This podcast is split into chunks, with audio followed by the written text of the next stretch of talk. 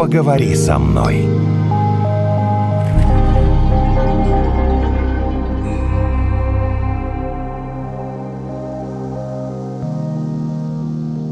Да, Евгений, я виноват. Ты виновата. В чем я виновата, расскажи мне. Вот а это сегодня уже в чем не я важно. провинилась? А это уже не важно, Наташа. Просто главное, виновата что ты виновата, понимаешь? И главное, что ты это признаешь. И когда ты признаешь, что ты виновата, мне становится как-то немного неловко, потому что, ну, все, человек признал, говорит, ну да, я виноват. Ну и что ему скажешь? У меня был такой подчиненный на прошлой работе, который наделает, наделает, наделает какой-то ерунды полнейшей. Потом говорит, ну, Жень, ну, а что, ну, извини, ну, ну, а что я? И все, и у меня, ну, я даже не могу ему как-то что-то высказать. Не ругаешь его, правильно? Ну, ну да. Ну, потому что бе-бе-бе, ну да, ну, Женька, ну чего ты? И все. Ему постоянно нормально в этой позиции. Тебе сейчас тоже нормально. Такой, да, Жень, я виновата. Я, честно тебе скажу, я слукавила, потому что чувство вины я сейчас совершенно не испытывала. Здравствуйте, это подкаст «Поговори со мной». Евгений и Наталья с вами. И Евгений Зиковский, психолог. Евгений, здравствуйте. Здравствуйте. Есть какая-то категория людей, которые постоянно чувствуют себя виноватыми. Одним это приносит некие такие, можно я скажу, моральную прибыль такую. Вот я сейчас пример привел. Другие этим постоянно мучаются. Им не нравится. Они чувствуют себя виноват, а поэтому испытывают бесконечный дискомфорт. Является ли вот это бесконечное чувство собственной вины неким психологическим отклонением? Или вот, в принципе, если тебе нормально, ну и живи так дальше. Ну, в некотором смысле. Отклонением являются все чувства, которые не связаны с реальностью. То есть бывает такое, что мы чувствуем себя виноватыми, когда мы не виноваты. Бывает, что мы чувствуем себя обиженными, хотя нас никто не обижал.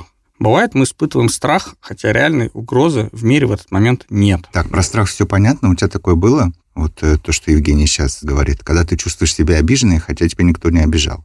Я такое не могу вспомнить. У меня бывает, когда я себя чувствую обиженной, хотя меня никто не обидел, но я называю это самоедством. Либо там, не знаю, плохим настроением, либо еще что-то. Вот мне показалось, что человек что-то задумал против меня, что-то он мне такое сказал. Я прям так обиделась, обиделась, обиделась. Вот целый день ходила обиженная. А потом легла спать, проснулась утром и думаю, а что я обижалась? Я даже не смогла вспомнить, почему я была вчера обижена, расстроена, но это мне портило настроение на целый день. Ну, когда-то давным-давно чувство обиды, которое у вас включалось, оно было полезным. Возможно, было связано с чем-то в семье, возможно, еще с чем-то. Вы его как-то закрепили и просто привыкли его испытывать. Точки зрения нейрофизиологии, это можно представить себе так, что тот кусок коры, который отвечает за переживание обиды, он включен, включен часто, довольно долго выключается, и все время активирован, и вам кажется, что вот обида, она присутствует. Это нормально в том плане, что у большинства людей два-три каких чувства таких залипательных. То есть им довольно легко испытать, например, обиду, там, страх, вину, но если их спросить про гнев или злость, они скажут, да нет, гнев, злость, какое-то редкое переживание. Обычно я его не испытываю. Ну, даже не испытать, а жить этим. Вот есть Да, люди, да, да. которые постоянно им нравится, вот, что они все время вот такие вот зажатые, что их кто-то все время, они говорят, вот он все время виноват, вот меня обидели, обидели, обидели, я весь такой хожу целый день обиженный. Примерно 20-25% населения на каждое из переживаний имеет какую-то травму. То есть вот у нас есть все основные эмоции. Злость, обида, гнев, вина, стыд, одиночество, ненужность, беспомощность, грусть там, и так далее. Разных классификаций есть. И вот каждый из этих чувств у 20-25% людей интенсивно включено. То есть в среднем каждый человек 2-3 таких переживания у себя имеет. И это распознать легко. То есть если все чувства написать, можно для себя ответить на вопрос, какие из них я испытываю часто, чаще, чем другие люди. И если посмотреть, то видно, что эти наборы у разных людей разные. Но мир-то примерно одинаковый. То есть странно, что кого-то обижают, а кого-то не обижают. Это нелогично. Странно, что кто-то все время испытывает злость, и вокруг происходит не то, что он хочет, а кто-то нет. Скорее всего, жизнь у людей примерно одинакова. И в этот момент мы понимаем, что дело все-таки в их внутреннем мире, а не в объективной реальности. Но чтобы в практическую плоскость перевести разговор в нашем подкасте, давайте все-таки подумаем. Если человеку это мешает, что ему сделать? Вот он осознает, написал вот этот список, о котором вы говорите, и осознает, что да, он испытывает э, ничем не оправданные эмоции вот этой бесконечной обиды на весь окружающий мир. Ну, дальше-то что? Евгений, вы не поверите. Это, в общем-то, описание основного запроса на терапию. Я испытываю эмоции, которые не соответствуют реальности. Да или ну. мои реакции не подходят. Да, это запрос на то, чтобы пойти к психологу. Давайте подумаем, что можно сделать самостоятельно. Вот самостоятельно можно понять некую вещь, она на самом деле просто звучит, но довольно сложна для понимания. Что мое чувство, в принципе, может реальность не описывать. Я действительно могу испытывать страх в тот момент, когда угрозы нет. Я могу испытывать обиду, когда меня не обижают. Я могу испытывать вину, когда я не виноват. И есть смысл свои чувства подвергать некоторой критике, даже если в моменте это сделать ну, довольно тяжело, интенсивно включенное чувство, оно, конечно, затмевает разум то это можно сделать хотя бы ретроспективно, подумать постфактум, как это происходит. И можно, опять же, если вот сидеть и с своим чувством работать просто на бумажке, то есть выписывать ситуацию. Вот, например, там, я чувствую себя обиженным. По итогу оказалось, что меня не обижали второй раз, третий раз, пятый раз. То можно в какой-то момент заметить систему и в следующий раз, когда это чувство включится, понять, что, ну, а может, это и неправда, и вот такое критическое осмысление чувства может привести к некоторому прорыву внутри себя. То есть можно легче с ним как-то справиться. Потому что, а что, ну мало ли, что я испытываю, меня что никто не обижает. Это моя проблема внутри головы. С людьми все окей. Есть еще такой момент, как мне кажется, про обиду мы более-менее разобрались, хотя я все равно часто чувствую себя обиженным без э, всякой причины. А тебе сказали, что надо делать. Да, нужно написать в бумажке причины и следствия, потом найти. Например, вот кто-то кого-то ругает. И для одного человека это стресс, а другого, наоборот, некое удовольствие. Если его не поругают, если он не почувствует себя виноватым, он не сделает что-то хорошее в жизни. Не знаю, не построит дом, такое. не вскопает грядку, если говорить там про отношения мужа с женой Ой, и ну, так далее. Э, вот нужно такая... пойти на кого-то накричать, например, и человек прям такой, ну, так раз в тонусе и пойдет сделает. Наташа, Это нормально? короче, А если, например, девушка... вот этот человек, на которого не кричишь, он э, как бы и не будет ничего делать. Короче, перевожу. Нужно Коротко ли его жалеть? ясно. Пока не дашь по башке, ничего не будет и делать. Как только дашь по башке, такой довольный побежит исполнять, радостный, никакого чувства, просто ждет, чтобы ему по голове дали, морально, по голове, бац, и все, никакого чувства обиды. Вот Побежал. этот человек, он жертва в этой ситуации или нет? Ну, если на него кричат необоснованно, очевидно, он жертва. Но тут вопрос в том, что есть несколько, на самом деле, разных стратегий, которые могут приводить к такому поведению. Первая стратегия простая. Руга нет внимания, на самом деле. А внимание – это, ну, может быть, самый ценный ресурс в жизни каждого человека, особенно в детстве. Если родители не докармливают положительным вниманием, значит, надо их раздражать, чтобы они ругались, потому что плохое отрицательное внимание – это тоже внимание, на самом деле. Лучше пускай меня родители ругаются, чем не замечают. Другой вариант но, опять же, чисто на поведенческом уровне. Если человек свои эмоции не вкладывает, ну, наверное, ему не очень надо. А зачем идти делать? Сейчас он говорит, завтра он передумает. А если начальство ругается, значит, пора. Ну, некий сигнал. Опять же, это может быть выучено из той же школы, что мало ли что там вокруг люди говорят и взрослые. А вот когда есть какая-то угроза, ну, надо делать, потому что угроза есть, могут наказать, но плохо будет. А если нет, так зачем? Лучше буду лежать под пальмой стратегия энергосбережения. А, собственно, страна. логично то, что вы да, Абсолютно. Почему бы не лежать под пальмой? Да. Мы на одной волне смотрим. Ну, не знаю, вы же психолог, вы подбираете волны ко всему, кто приходит к вам с разными вопросами. И вот следующая волна.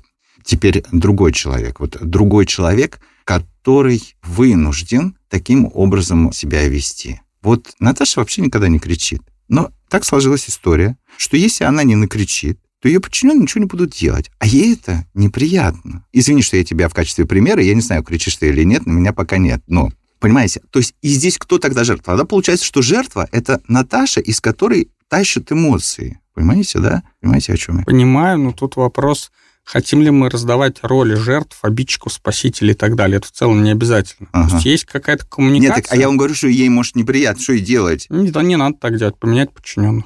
Поняла? У меня другая волна, раз уж ты решил сегодня... С волнами, да, работать с волнами. С водными ресурсами поработать. Терпение. Такая, не знаю уж, наша местная особенность или нет.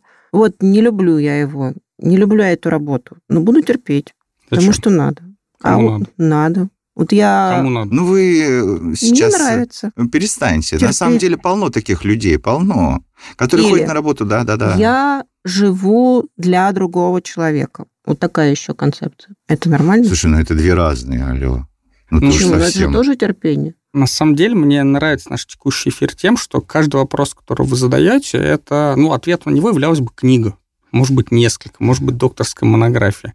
И мы так пытаемся все это компактно упаковать вот на тему терпеть. Это, кстати, смыкается в некотором смысле с чувством вины иногда. Глобально это базируется на некотором ощущении относительно себя. Например, я недостаточно хорош. Поэтому, когда меня наказывают, это совпадает с моей картиной мира. Это правильно, если меня наказывают. Другие люди поняли, что я недостаточно хороший, ругаются на меня. Все в порядке, все нормально, так и должно быть. Ну, я пойду работать, мир стоит на своих местах. А если меня хвалят, тут что-то не так. Или они пока не догадываются, что я плохой. И это не классно, потому что когда они догадаются, будут разочарованы. Или они дураки, но они не понимают, что я плохой. Или они обмануть меня сейчас хотят. В общем, тут что-то не так. И желательно побыстрее либо вывести их на чистую воду, либо показать им, какой я. Поэтому давайте-ка я вам сделаю какую-нибудь гадость, пусть небольшую, пусть моральную, но сделаю, чтобы вы на меня поругались, и все станет на свои места. Один из вариантов. Про терпеть то же самое. Ну, если я понимаю, что, ну, например, у меня в голове могут быть какие установки. Что-то хорошее может происходить только через страдания или наказание, или боль, или терпение. Потому что я помню, как там условно жили, работали мои родители, они вот приходят с работы, рассказывают, что работа это плохо, тяжело, ну такое вот оно наследие. Ну да, что выхода нет. Другого. Выхода ну, нет, делать? да, да. Работа это что-то неприятное, но обязательное. Ну, соответственно, когда со мной происходит что-то неприятное, но обязательно, это нормально, я нахожусь в русле правильной жизни. А если мне повезло, вокруг меня Мальдивы, красивые девушки, много денег, и не надо работать, тут что-то не так. Ну, тут надо действительно что-то не так. Алло. Согласен, безусловно, что-то не так. Надо немедленно сделать так, чтобы меня депортировали. Заметим, что это все базируется, в частности, на некотором предположении, которое я сказал уже до этого, что человек считает, что то, что ему пришло в голову, или то, что он испытывает, это правда, что наш внутренний мир отражает реальность что если мне кажется, что успех или жизнь, или счастье возможен только через боль, то это правда. Но от того, что у меня в голове есть эта идея, на правда не становится. И мой любимый контрпример очень простой. Идет по улице человек, ему в голову закралась мысль, что он еж. Ну, бывает мысль как мысль, почему бы нет.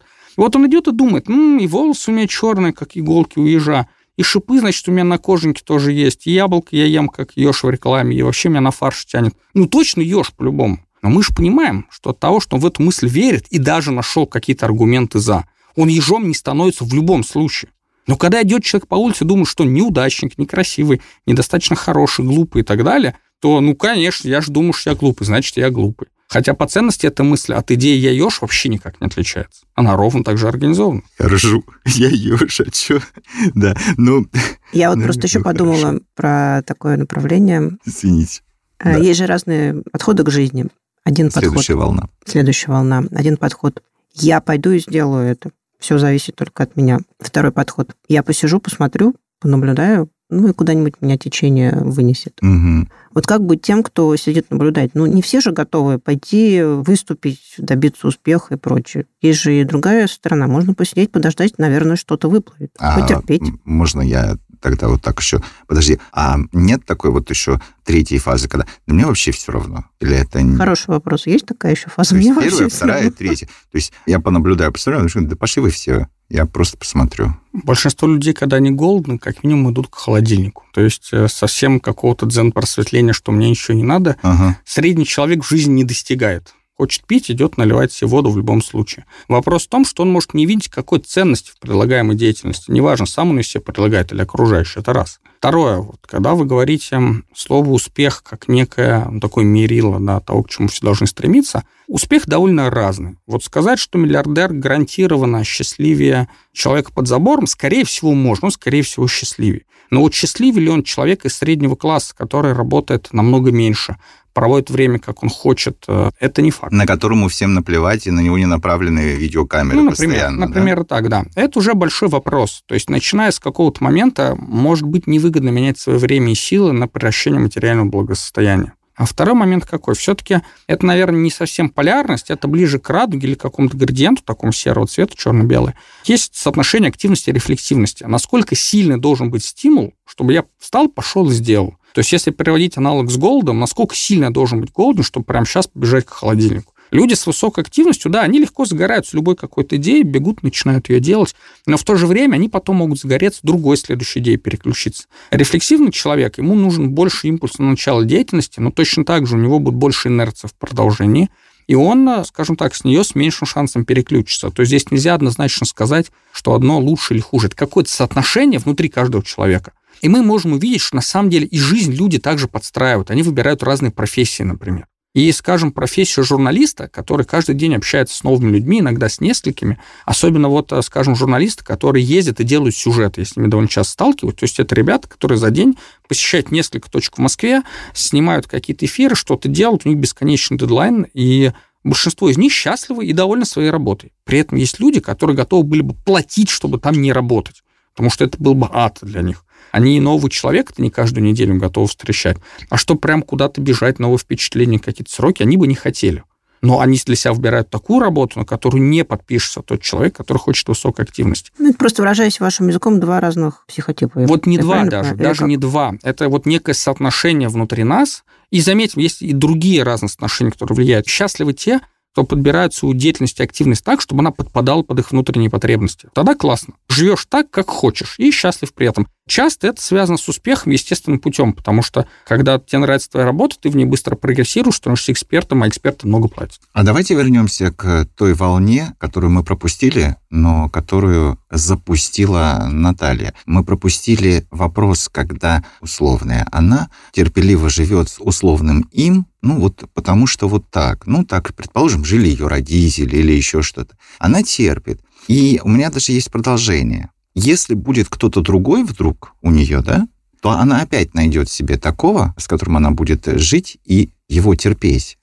Ну, Потому похоже. что ей нравится. Похоже. Или, или не нравится. Но такое... зачем она жалуется, друзья мои? Зачем она, она постоянно жалуется, что ей тяжело? То есть Недовольна. она проживает свою жизнь в постоянных жалобах. Мы же с этого начинаем, что люди жалуются. Да? Постоянных жалоб. Он плохой. У меня тетя такая была. Он плохой.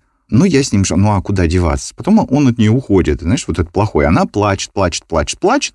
Она находит себе такого же плохого. Дальше жалуется и опять живет с плохим. Понимаешь? Это стиль жизни такой. Ну, ей плохо или ей нормально? То есть, Иногда а я как человек... и не уходят. И ты вот слушаешь, слушаешь, слушаешь, если это какие-то твои да. друзья по жизни, и думаешь, ну, уже бы давно разбежались. Да, ну, а вы ну, все разойдись. живете вместе. Зачем так люди себя мучают? Ответов много. Есть много разных способов получить одно и то же поведение.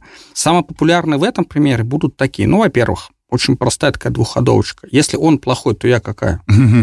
Правильно. Это легкий способ быть хорошим для человека. Когда на меня кто-то нападает, я автоматически становлюсь хорошим. И если у меня есть внутри себя где-то ощущение, что плохим быть нельзя, и я этого всем путями избегаю, то как только я получаю бесконечный источник ресурса, я хороший, буду за него цепляться руками и ногами. Даже если мне это невыгодно во всех остальных сферах жизни, потому что это компенсирует мою внутреннюю психотравму. И ощущение внутри себя «я плохой», оно довольно тяжело переносимо, как и все аналогичные, там, недостаточно хороший, глупый там, и так далее, нелюбимый.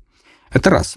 Второе. Ну, мало ли что она жалуется. Может, она привыкла на поведенческом уровне жаловаться. Она видит, что люди вокруг жалуются, им за это дают какую-то симпатию, еще что-то. То есть, опять же, я жалуюсь, меня за это утешают, мне дают приятные эмоции. Ну, почему бы мне не пожаловаться? Даже если все хорошо, например. Третий вариант. Есть страх, что если я поверю в то, что у меня все хорошо, то каким-то образом я смогу это сглазить. Ну, под сглазить я условно имею в виду, это mm-hmm. некое внутреннее ощущение, какое-то магическое мышление, да, что не должно быть все хорошо, я не имею права на что-то хорошее. И человек ищет какие-то недостатки и показывает их для того, чтобы не оказаться в ситуации, когда все вокруг хорошо, а я на это там не имею права, или мир так не устроен, это все разрушится. То есть, на самом деле, я вообще все устраивать ее нравится. Она просто это словесно выражает по-другому. Третий вариант, ну, опять же, образец семьи. Вот точно так же, как какой-нибудь Москва слезам не верит, да, когда успешная женщина, директор завода, находит себе какого-то бесполезного агрессивного алкоголика, активно за ним бегает и всячески добивается своего. Ну, в общем, это совсем не история счастья, даже близко. Как, кстати, с легким паром, и большинство советских фильмов, они не про историю счастья, ну, кроме Лубков таких совсем. Но зато это очень жизненно.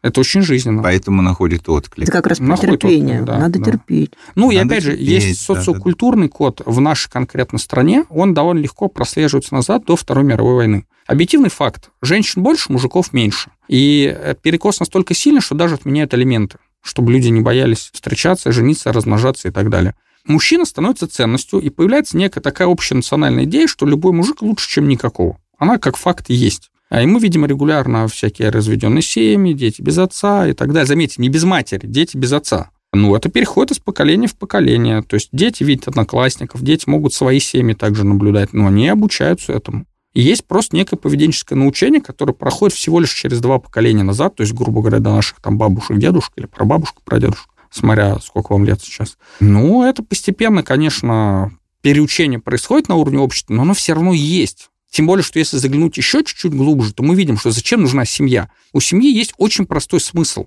В одиночку выжить еще лет 150 назад было крайне тяжело, а женщин уж совсем невозможно, потому что денег нет, ничего нет. Мужик, на самом деле, один тоже с трудом выживал, потому что он ребенка уже не мог завести. А кто за ним смотреть будет, если ты должен 12 часов где-то работать? 12 часов – это не фигура речь. И неважно, крестьянин ты или на заводе. Хотя, конечно, шансом на 95% ты крестьянин. Просто по статистике. И семья нужна просто потому, что иначе вырастить детей невозможно. А в наше время все это устроено не так. Во-первых, можешь прекрасно жить один, и одному жить часто легче и лучше, чем под кого-то подстраиваться, зачем тебе это надо. Хочешь носки разбрасывай, хочешь ешь вредную пищу, хочешь возвращайся домой, когда угодно, с кем попал, имеешь право. Почему бы нет, хватает. Хочешь ребенка завести, да заводи, ради бога. И даже неважно, там, мальчик ты или девочка, потом ребенка можешь себе оставить, если договоритесь. И, в общем-то, не умрешь с голода, и даже образование какое-то дашь.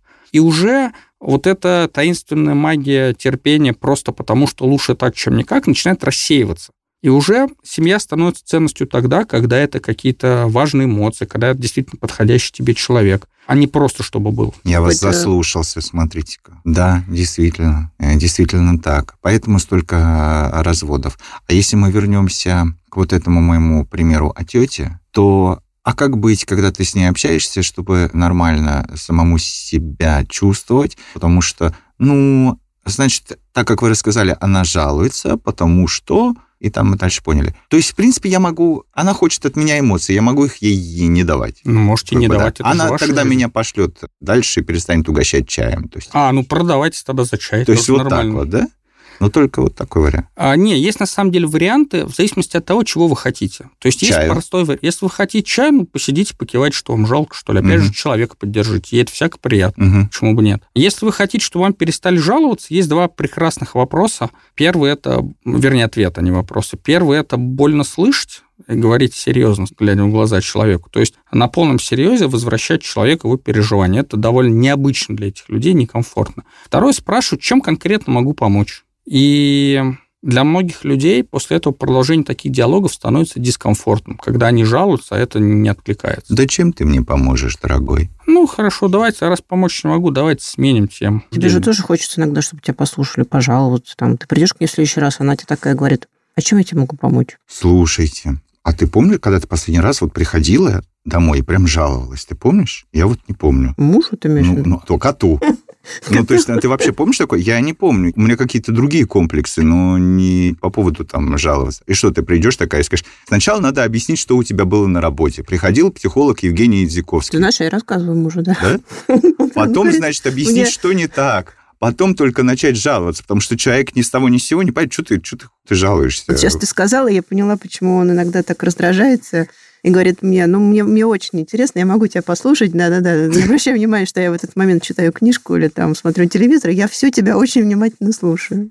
Евгений, вы жалуетесь сами-то? Вот как, ну, скажите, вы же ну, хоть психолог, но человек, жалуетесь? Да что, жизнь-то прекрасна в целом, я живу так, как хочу, жаловаться не на что. Вы не жалуетесь. Ну, потому что не Наташа сейчас не спросила. Не на что. А Наташа спросила, ты что, не, не жалуешься? Вот, вот я ей говорю, что не жалуюсь. Хорошо. Знаешь, может быть, не жалуешься, там хочется проговорить что-то. Вот ну, случилась такая-то история, да, ты да. пришел. Там, а, вот. это просто рассказать. Я называю это рассказать. Можно считать, что это пожаловаться. Ну, жаловаться, Смотря это ты они, плохи, еще они плохие, я хороший. Или да. просто я хороший, случилась мировая несправедливость, ударился мизинчиком по кровати, мне больно, пожалейте меня. Большинство людей в этот момент хотят, чтобы их пожалели. Я разделяю, как все, кто бьется мизинчиком о кровать. В таком случае я рассказываю коту. Берешь кота, прижимаешь к себе и говоришь, пожалей меня, я ударилась. Кот продается за корм, так же, как Евгений за чай.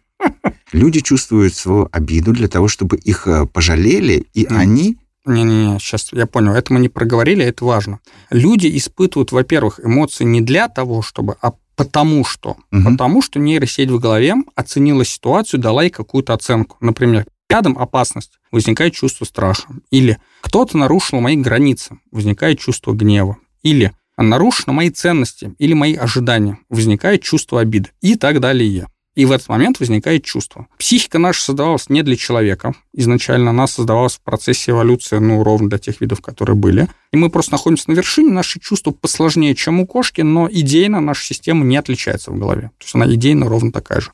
И, собственно, чувство нам говорит примерно следующее. Возникло что-то не то, ну или то, и тебе надо как-то среагировать поведенчески. То есть э, чувство – это промежуточный этап между оценкой внешней ситуации и нашим поведением. И в конечном итоге, если например, чувство обиды, да, нарушено мои ожидания или ценности, мне это надо как-то скорректировать. То есть или перестроить свои ожидания, или форсировать, чтобы это происходило по-другому, или заставить делать так, чтобы мои ценности были реализованы, ну и так далее. И в этом смысле чувство вины, например, говорит о том, что я поступил как-то не так. Чувство полезно, оно нужно для того, чтобы меня из общества не выгоняли.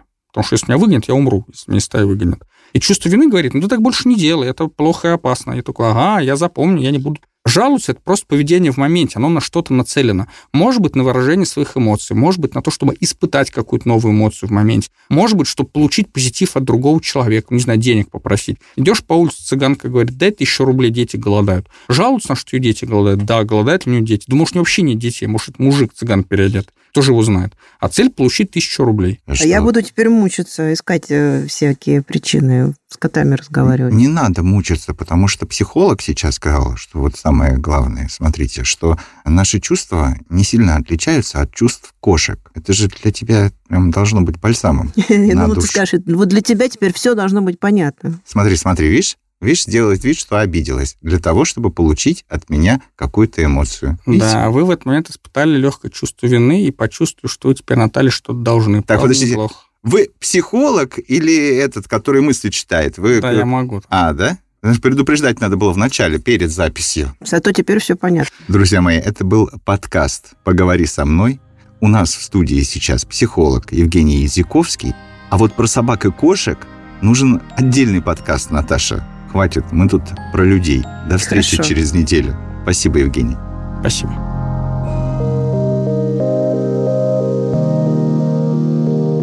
Поговори со мной.